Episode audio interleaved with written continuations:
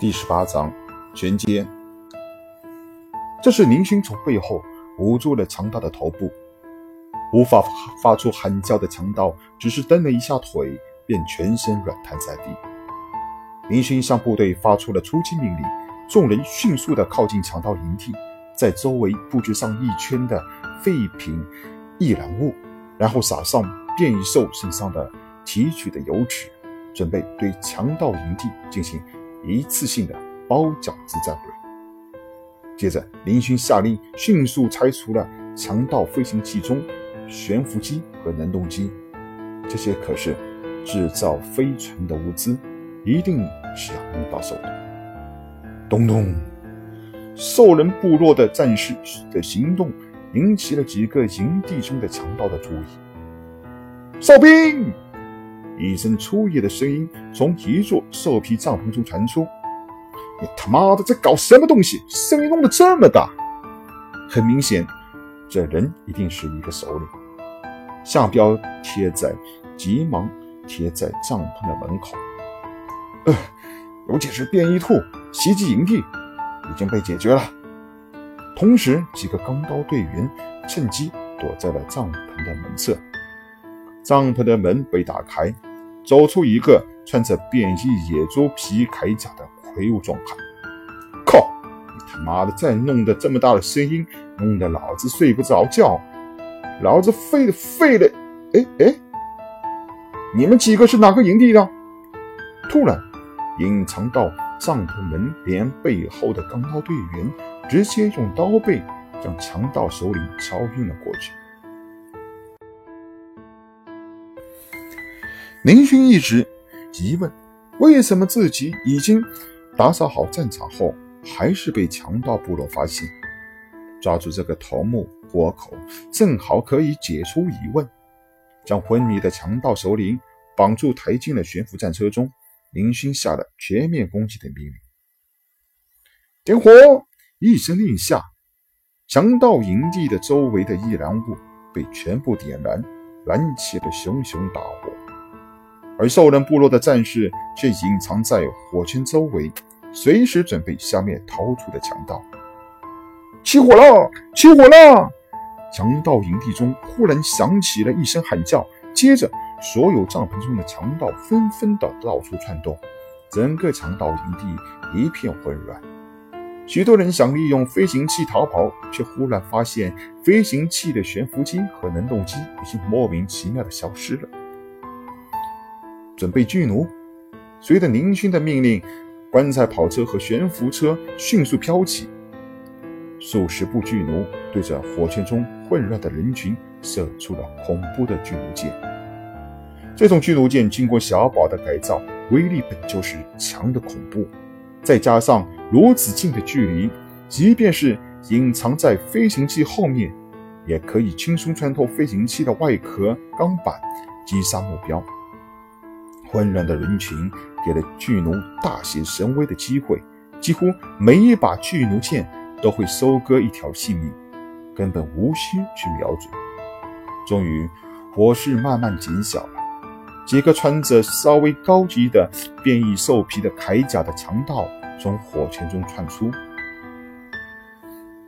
嗯，迅速战士立即发动座下的变异野牛，冲向了那几个人。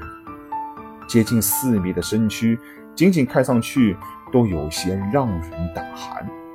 刚刚逃离火圈，还没有来得及庆幸的，便被再次顶进了火圈中。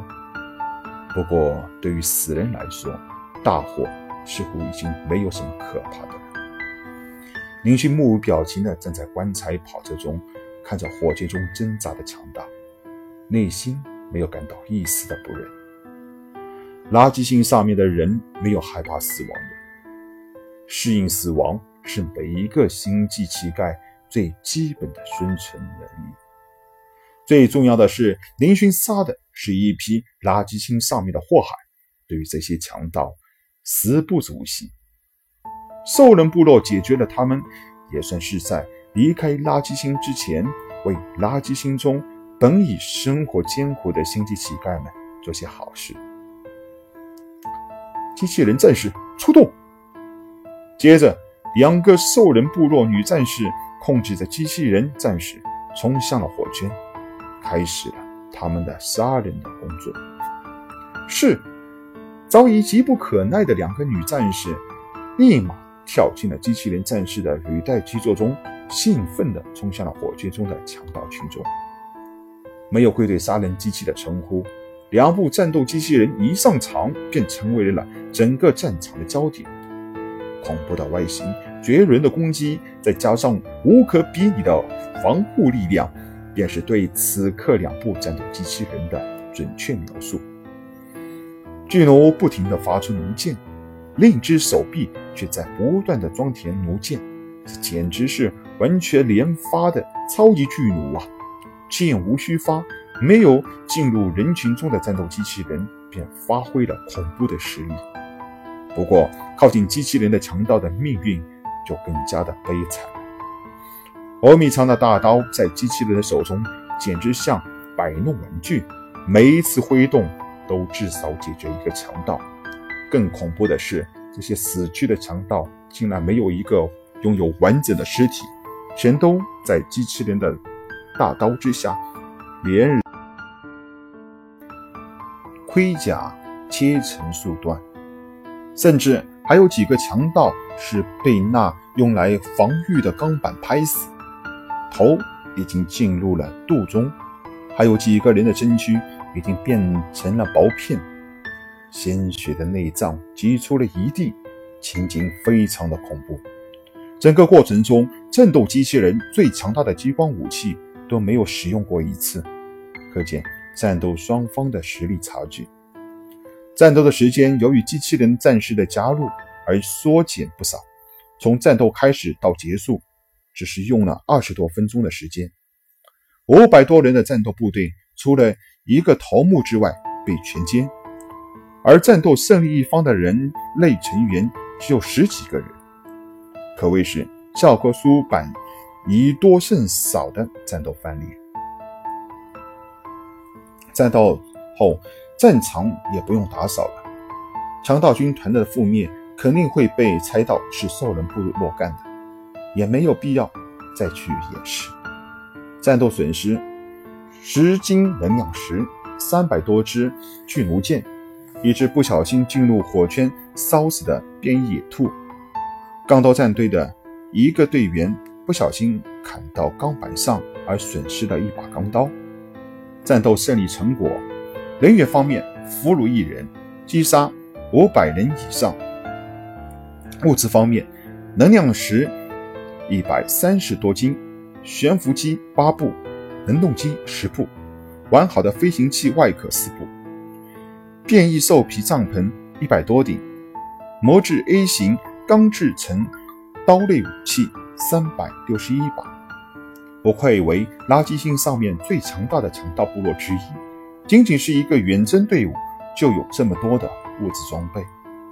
林星对此也是又喜又愁，喜的是自己大发横财，忧的是强盗部落的强大出乎了林星的意料。不过具体的情况只好从唯一的俘虏强盗头目的口中得知了。大胜而归。